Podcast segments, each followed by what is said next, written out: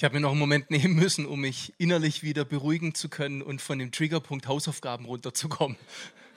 Es war bei mir in meiner Schulzeit immer äußerst schwierig. Ich war kein großer Hausaufgabenmacher. Wie gut, dass meine Kinder nicht jetzt hier. Geht's wieder? Ja, blöd.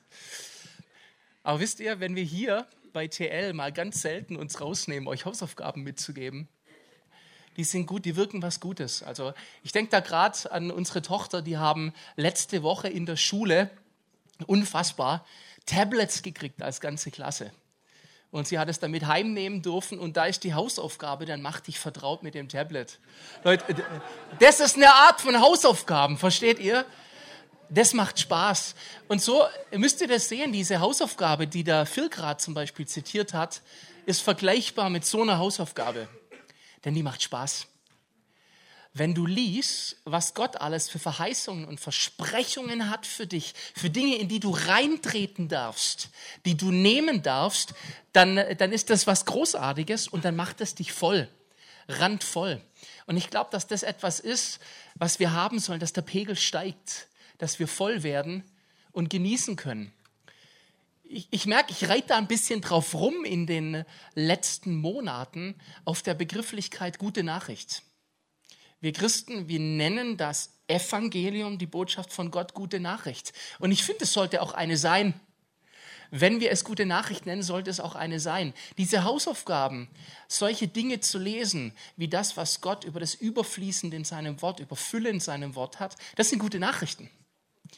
Und gute Nachrichten, Leute, die hat man gern. Das ist was anderes, als schwere Hausaufgaben zu haben. Und ich habe uns heute äh, eine Stelle aus der Bibel mitgebracht, die das Zentrale sein wird von meiner Message heute. Und die kennen wir alle. Und doch ist sie so gut, dass sie über den Rand überfließend ist mit guter Nachricht. Und zwar aus dem Psalm 23, den berühmten Vers 5, obligatorisch beim Thema Überfluss. Du bereitest vor mir einen Tisch im Angesicht meiner Feinde. Du salbest mein Haupt mit Öl und schenkest mir voll ein. Weiß nicht, wer von euch christlich sozialisiert aufgewachsen ist und das Erste, was du auswendig lernst, ist den Psalm 23. Das hat manchmal den Nachteil, dass dann die Message und das Gute von solchen Dingen deswegen nicht mehr bei dir ankommt, weil du es über und über gehört hast. Das heißt, es fließt nicht nur über, sondern dir auch schon aus den Ohren raus. Und das ist dann nicht ein positiver Überfluss. Und ich finde jetzt Unrecht dürfen wir diesen Vers nicht machen, denn der ist gehaltvoll ohne Ende. Er fängt an mit, du bereitest vor mir einen Tisch Gott als guter Gastgeber. Wisst ihr, wann immer Jesus, als er Mensch war, Gastgeber war, denke ich, wenn ich diese Stellen lese drüber nach und denke, oh, da hätte ich schon massiv Bock drauf, mich bei Jesus an den Tisch zu setzen. Ja, wir nehmen zum Beispiel diese berühmte Stelle am See Tiberias, wo die Jünger draußen sind, völlig frustriert, die wissen gar nicht, ob sie es nochmal anpacken wollen, mit dem Jesus nachfolgen. Und am Ufer sitzt Jesus und macht Frühstück. Und Jesus hat auf dem Feuer einen Fisch. Keine Ahnung, wie viele von euch Fisch mögen. Aber ich kann euch was sagen, auch wenn ihr Fisch nicht sonderlich mögt, dieser Fisch, den Jesus gemacht hat, der war garantiert fantastisch. Und ich hätte so gern sein Rezept, weil ich glaube, dass Jesus ein guter Koch war und dass Gott ein guter Gastgeber ist. Und wenn Gott dir einen Tisch bereitet, dann ist das richtig gut. Was für eine gute Message. Gott bereitet vor dir einen Tisch. Das heißt, du bist da und Gott fängt an zu decken und aus der Küche kommt schon guter Geruch raus. Und die Botschaft, die du haben darfst, ist, komm, setz und ess dich randvoll. Vielleicht in dem Fall noch nicht so, dass es überfließt. Aber zumindest richtig voll. Und das ist lecker. Und die erste Frage, die sich mir da auftut, ist, was für eine Art von Esser sind wir an diesem Tisch, den Gott uns gedeckt hat? Sind wir so ganz höflich? Und weil Gott den Tisch gedeckt hat, wollen wir es nicht übertreiben? Und dann nehmen wir von der Deko ein, zwei Weintrauben. Hm, danke Gott, du hast einen tollen Tisch gedeckt. Und Gott steht als Gastgeber da. Äh, hallo? Vielleicht sind wir mehr der mediterrane Typ, das heißt, wir nehmen ein paar Oliven. Ist aber von der Größe gleich groß. Nicht sonderlich. Oder nehmen wir einen Teller und machen ihn uns ganz voll. Und wisst ihr was? Ich glaube, so ist es gedacht. Komm, wir haben doch Freunde aus dem Orient da. Den Teller nicht voll zu machen, ist das nicht unhöflich? Ja, vielleicht verstehen wir hier nicht viel davon. Aber Leute, bei einem guten Gastgeber, wenn du zu wenig nimmst, ich überlege mir, wenn ich bei Conny und Melly bin und wir, also wenn wir eine Begabung haben, dann ist es Essen. Conny würde gucken, wenn wir das nächste Mal Barbecue machen und ich nehme so eine Zwiebel und eine Olive und sage, danke, danke. Dann würde er dastehen und sagen, was ist denn los? Aber ich glaube, manchmal sind wir so bei Gott, ihr versteht die Metapher. Er bereitet für uns einen Tisch und wir sind unnötig unhöflich und versuchen hier irgendwas zu wahren, einen Schein. Ach ja. Oder aber wir setzen uns an diesen Tisch und sind so in einem Rush drin, in einer schnellen Bewegung, dass wir vergessen zu genießen. Wenn da steht, du bereitest vor mir einen Tisch, dann, dann sehe ich vor meinem inneren Auge wirklich was schön gedecktes. Und vielleicht kennt ihr das. Mir geht es manchmal so, wenn ich in Filmen Menschen essen sehe, in einem guten Restaurant, und sie schneiden so auf, dann sitze ich da und merke schon, wie es bei mir. Dann grummelt es im Bauch. Und ich denke, ich habe nie so viel Spaß beim Essen, wie die aussehen, wenn sie essen. Und manchmal liegt das daran, dass du in einem Rush drin bist, in Terminen drin bist oder zu viel Hunger hast und dann nicht in dieser Form gemütlich essen kannst, dass das bei dir ganz ankommt. Ich glaube, dass Gott sagt, werd ruhig, entspann dich, komm hier an, setz dich hin und es gibt mehrere Gänge und die sind so gut. Genieß es, mach deinen Teller voll aber nimm es auch ganz. Und ich glaube, manchmal degradieren wir unbewusst den reich gedeckten Tisch Gottes zu Fastfood. Äh, nicht, dass es an Burgern und Pommes was auszusetzen ist. Aber ihr kennt den Unterschied. Und ich glaube, Gott will nicht, dass wir nur Burger und Pommes essen. Etwas, was vielleicht im Moment geschwind voll macht, aber keinen Nährwert hat. Und ungesund noch dazu ist. Ich glaube, Gottes Essen ist, wie auch immer er das macht, lecker und gesund. Die Frage ist, wie esse ich? Was nehme ich? Packe ich meinen Teller voll? Und in was für einer ja, Haltung esse ich es? Und dann kommt das Ding obendrauf, angesichts meiner Feinde. Im Angesicht meiner Feinde oder angesichts meiner Feinde. Ganz ehrlich, wer hat denn Zeit, in Ruhe zu essen angesichts seiner Feinde? Das macht kein Mensch. Du bist bestürmt, ob das wirklich ein menschlicher Feind ist, der dir gegenübersteht, oder ob das irgendein Druck ist, ob das irgendein Damoklesschwert ist, was über dir rumwabert. Das ist nicht die Motivation, in der du dich in Ruhe hinsitzt und gut isst. Und Gott sagt, oh, um deine Feinde weiß ich genau, aber ich bereite dir einen Tisch, trotz deiner Feinde, angesichts deiner Feinde und im Angesicht von ihnen. Das heißt, die dürfen zugucken, hinter einer Glasscheibe. Das ist auch cool. Ich glaube, dass Gott uns mit Segnungen überschütten möchte und andere sehen werden, dass wir gesegnet sind. Und dass sie neidisch sein werden und auch dürfen. Der Punkt ist der, ich nehme vorweg, wo das Ding hinführt, ist, dass wir die Gelegenheit haben, Leute einzuladen, zum Tisch dazuzukommen. Das heißt, es ist nicht so, dass dieses Essen ja nicht für jeden da wäre. Nur solange der im Feindmodus ist, muss der draußen bleiben. Und du sitzt an dem Tisch. Ich glaube, wenn wir uns das bewusst machen im Alltag, unter der Woche, gerade dann, wenn es um uns herum richtig rough wird, dann macht das einen Unterschied. Weil es macht keinen Sinn, einen reich gedeckten Tisch angesichts von Feinden zu haben. Und dann nehmen wir mal ein anderes Wort dafür, nämlich Hast und Stress. In Hast und Stress hast du eben diesen Effekt, den ich vorher hatte. Du genießt dein Essen nicht.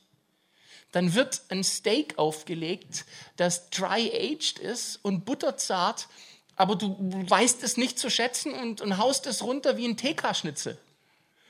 Das ist nicht das, was Gott meint. Komm runter, genieß es und hab ein wirkliches Fest bei. Und dann ein zweiter Punkt, der uns diese Feindschaft heute, finde ich, auch ganz stark symbolisiert, ist der ganze Punkt Unzufriedenheit und Vergleichen. Vergleichen ist ein großer Feind. Ich habe immer zu wenig, weil der andere immer mehr hat. Das Gras ist immer grüner on the other side. Es sieht immer irgendwo anders besser aus. Und wir haben ja ein tolles Tool heute, um einander neidisch zu machen auf unseres. Und zwar Instagram zum Beispiel. Es gibt sogar einen eigenen Hashtag für. Food Porn. Da zeigst du den anderen das Essen und sagst, hab ich und hast du nicht, hab ich und hast du nicht. Ja. Und auch andere Momente im Leben. Es ist nicht nur das Essen. Wir zeigen anderen, was wir Tolles haben und fühlen uns, weil wir es sehen, total deprimiert. Eine aktuelle Studie hat erwiesen, die Probanden sich rausgesucht, habe ich erst vergangene Woche gelesen, die viel auf Instagram unterwegs sind und welche, die wenig unterwegs sind. Und die, die weniger unterwegs sind, sind deutlich zufriedener im Leben. Das tut mir echt weh zu sagen, weil ich mag mein Instagram. Ich liebe mein Instagram. Aber es tut nicht gut, wenn du zu viel im Vergleichsmodus drin bist. Das Problem ist ja nicht die Technologie, Leute. Das Problem ist deine Haltung und das, was es mit dir macht. Und das ist eben nicht nur auf Insta so, das ist auch überall anders so. Vielleicht habt ihr heute gesehen, mit was für einem Auto jemand vorgefahren ist zum Gottesdienst und ihr habt nur ein Fahrrad. Leute, das ist nicht der göttliche Modus. Der Gottesmodus ist der zu sagen, mein Tisch ist reich gedeckt. Und was ich habe, ist übervoll und richtig lecker. Und ja, Gott erlaubt hier uns Insta-Momente für die anderen zu sagen, guck mal, was ich habe. Ich finde das schon cool. Im Angesicht meiner Feinde. Der nächste Punkt, den kennen wir alle auch sehr gut aus diesem Psalm. Du salbst mein Haupt mit Öl. Im Orient war es früher anscheinend Sitte, dass wenn ein Gast nach einer langen Reise kam und sich an deinen Tisch setzen wollte, dass du ihn erst mit Öl gesalbt hast. Das heißt, die trockene Haut, Olivenöl allgemein war sehr stark als Kosmetikartikel verbreitet. Und vor dem Essen hast du einen Gast gesalbt und das hatte mehrere Effekte. Zum einen war Salböl wohlriechend, es war wohltuend und du hast einen richtigen Erfrischungs- und Wellness-Effekt gehabt nach einer stressigen Reise. Wir sind ja heute lustig. Ja, wir haben eine Anfahrt irgendwo hin von fünf Stunden, dann tun wir so, als hätten wir das stressigste, härteste Leben der Welt. Wenn die ein paar Tage gelaufen sind, dann war das irgendwie ein anderes Niveau. Und wenn du dann wo ankamst, dann hat der Gastgeber dir die Füße gewaschen und hat dich mit Öl gesalbt. Dann hast du dich an den Tisch gesetzt. Dass das wohl so üblich war, lesen wir zum Beispiel auch aus einem Statement Jesu aus Lukas 7, wo er zum Gastgeber sagt, du hast mein Haupt nicht mit Öl gesalbt. Sieber aber hat mit Salböl meine Füße gesalbt. Das ist die berühmte Geschichte, wo die Frau mit dem Alabasterfläschchen ankommt. Wow, Gott salbt unser Haupt mit Öl. Und ganz spannend hier an dieser Stelle, diese Stelle ist in der Vergangenheitsform geschrieben. Du salbtest mein Haupt mit Öl. Du hast mein Haupt mit Öl gesalbt. Nicht dein Vorhaben ist, mein Haupt zu salben, sondern du hast mich gesalbt. Und wisst ihr, was ich daraus lese, ist, wenn du aus einer Reisestrapaze ankommst und dreckig bist, kannst du dich natürlich so nicht an den Tisch hinsetzen. Auch nach Schweiß riechen ist nicht angenehm. Also ist irgendeine Form von Veredelung und Reinigung gut, bevor du dich an ein Festmahl setzt. Und Gott sagt, du denkst, du kannst aus deiner Strapaze kommen, nicht an meinen Tisch sitzen. Ich sag dir was, ich habe dich bereits mit Öl gesalbt. Du darfst an den Tisch kommen. Du hast die volle Legitimation, denn du bist bereits wohlriechend vor mir. Und das ist in der Person von Jesus geschehen am Kreuz auf Golgatha, als er deine Sünde und alle Konfessler hier wissen, mein Lieblingssatz aus dem Römerbrief, ein für alle Mal gekillt hat. Damit habe ich die Legitimation, damit ist mein Haupt mit Öl gesalbt. Und tatsächlich, dieses Öl das ist so erwählend. Es gibt keinen Zweifel mehr, dass es mir gehört. Epheser 2, Vers 19 sagt, so seid ihr nun nicht mehr Fremde und Nichtbürger, sondern ihr seid Mitbürger der Heiligen und Gottes Hausgenossen. Wir sind Gottes Hausgenossen. Das ist die Legitimation, jetzt zum Essen zu kommen. Sünde darf und soll uns nicht mehr abhalten davon, das Volle zu nehmen, was Gott für uns bereitet hat. Die Frage ist nur, glaube ich, dass dieses Salböl ausreicht? Fühle ich mich auch gesalbt? Und das hält uns manchmal davon ab. Ist nicht richtig, weil es spielt keine Rolle. An was erinnert uns denn Salbung noch? Wo finden wir Salbung in der Bibel? Sogar selbst wenn David, als er den Psalm 23 geschrieben hat, das nicht gemeint hat. Selbst dann, wenn David, als er diesen Vers geschrieben hat, an diesen Brauch dachte, einen Gast vorher zu salben. Erinnert uns doch Salbung ultimativ an Erwählung. Könige, Privilegierte wurden gesalbt in ihr Amt hinein und waren dann berufen. Auch der Heilige Geist fällt uns sofort ein. Bei einem Ausgießen von Salböl kommt der Heilige Geist. Ich möchte sagen, für mich schwebt in diesem Vers herum, dir ist vergeben, du bist berufen und erwählt und der Heilige Geist ist ausgegossen.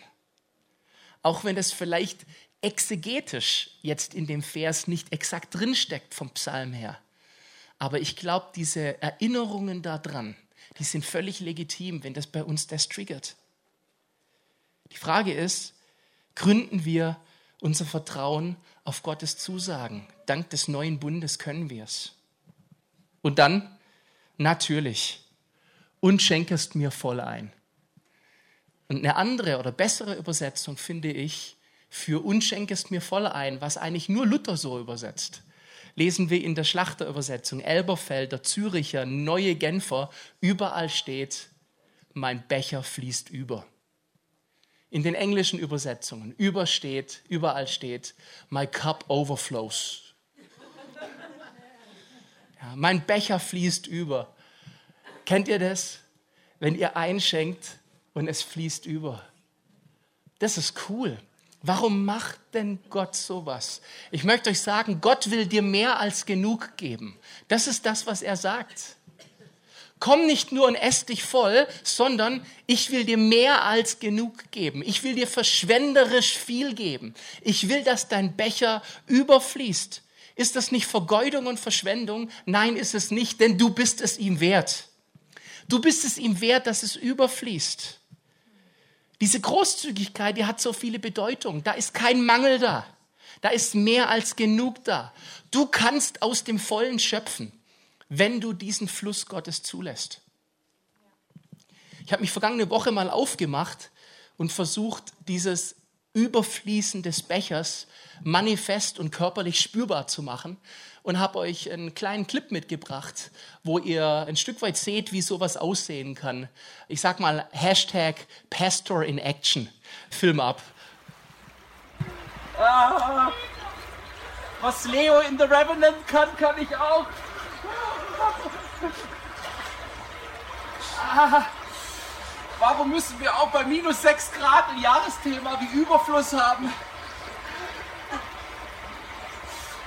Wisst ihr, das ist so wie wenn man drinsteht in einem fließenden Wasser. Oh. Und man kann einfach nehmen, wenn jemand sagt, ich möchte was davon und schöpfen und es fließt über und geht nicht raus und du kannst weitergeben und richtig aus dem Vollen schöpfen, weil immer wieder nachfließt. Und so ist es auch mit dem, was Gott uns an Fluss gibt, nur dass es nicht so kalt ist, sondern wesentlich kuscheliger und besser. Es fließt immer nach und wenn ich mittendrin stehe, vielleicht sogar höher, das mache ich jetzt aber nicht, dann kann ich einfach mein Glas reinstrecken, weitergeben und bin immer versorgt.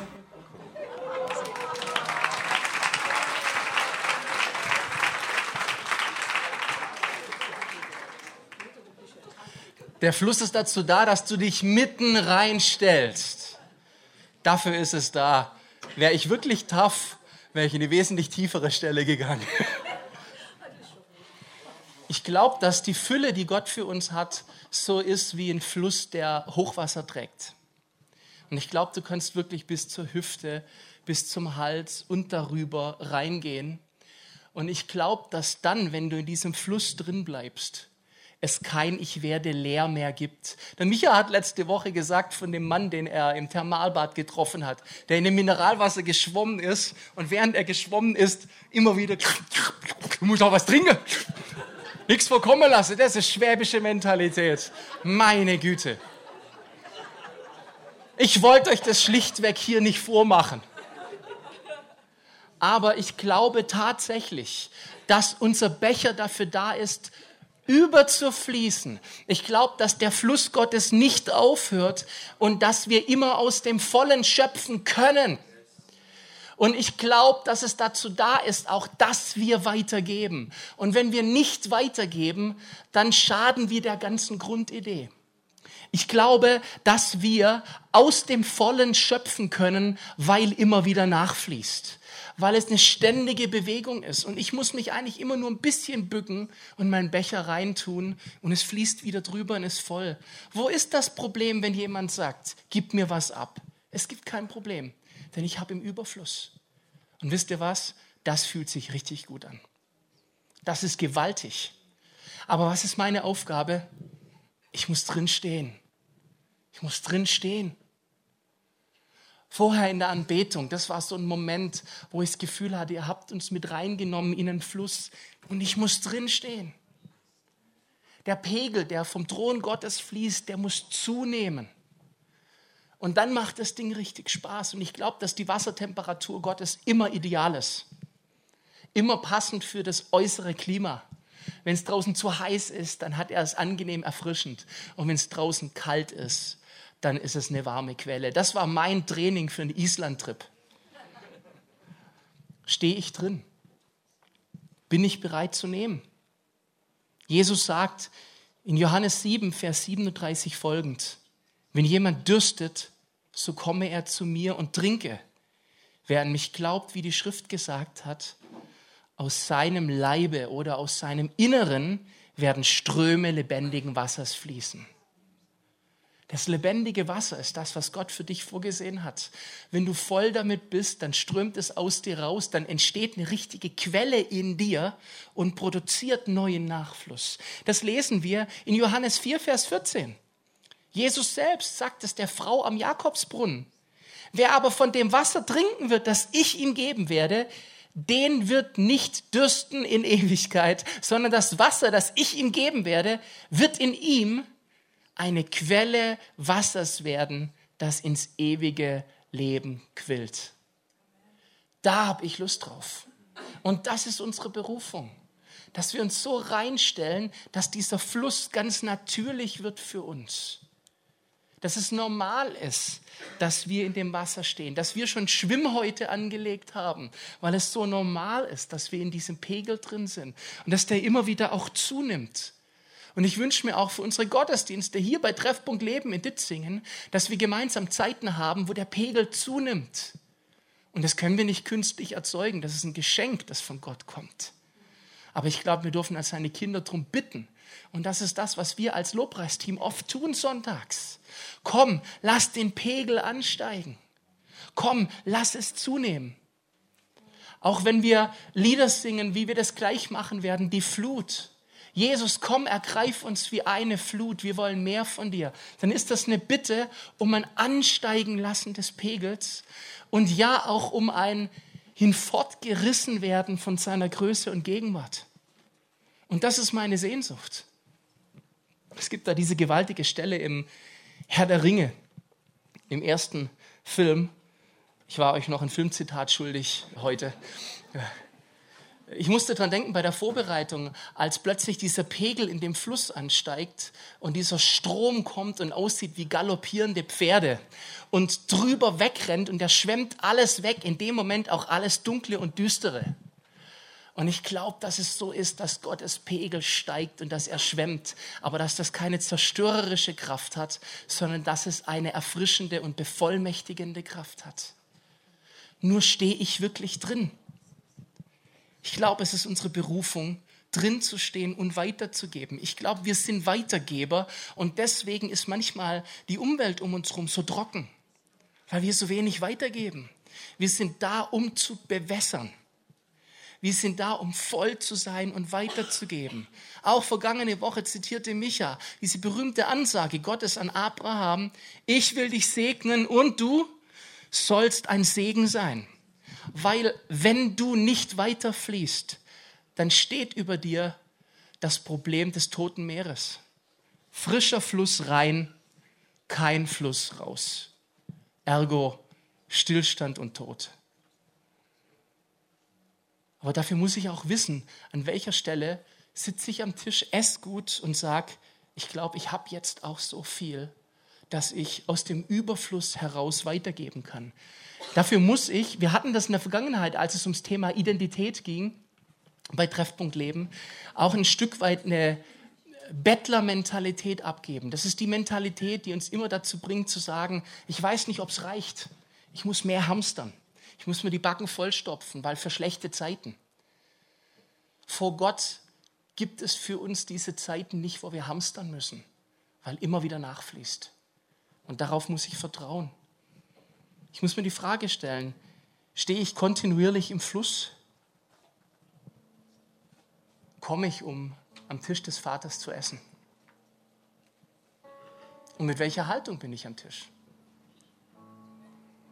Habe ich diesen Genussmodus? Habe ich diesen, ah, jetzt wird's lecker? Habe ich den, kann ich bitte noch einen Schlag zusätzlich haben? Das geht, das ist nicht unhöflich. Das ist in Ordnung. Lasse ich mich noch bedrängen vom Blick auf die Essensplatte meiner Nachbarn drumherum, meiner Feinde? Aber was der da hat, das finde ich auch sehr lecker. Ich kann alles haben. Ich muss nur meinen Vater darum bitten. Bin ich mir bewusst, dass ich gereinigt bin und gesalbt bin. Ich bin gut genug. Ja, nicht aus mir raus, aber durch Jesus sehr wohl. Ich muss darauf vertrauen, dass Jesus mich zu einem gut genug macht. Und das ist gewaltig. Ich bin wohlriechend, ich bin ein Wohlgeruch vor dem Vater egal in was ich vorher reingetreten bin. Ist das logisch? Überhaupt nicht. Ist es super, aber hallo. Ich muss darauf vertrauen. Er hat mein Haupt gesalbt mit Öl. In Jesus haben wir die ultimative Legitimation, unseren sicheren und freien Zugang zum Tisch des Vaters. Und wir sollen Überfluss haben und nicht aus der reinen Substanz heraus leben. Ich muss immer gut hauswirtschaften, dass ich nicht leer laufe. Das Angebot ist da. Setz dich an den Vaterstisch. Trink, steig in den Fluss, lass den Pegel steigen und fließ drüber. Mein Becher fließt über. Aber du musst das Angebot annehmen. Du musst dich reinstellen. Du musst nehmen. Du musst trinken das lebendige Wasser und in dir zu einer Quelle werden lassen.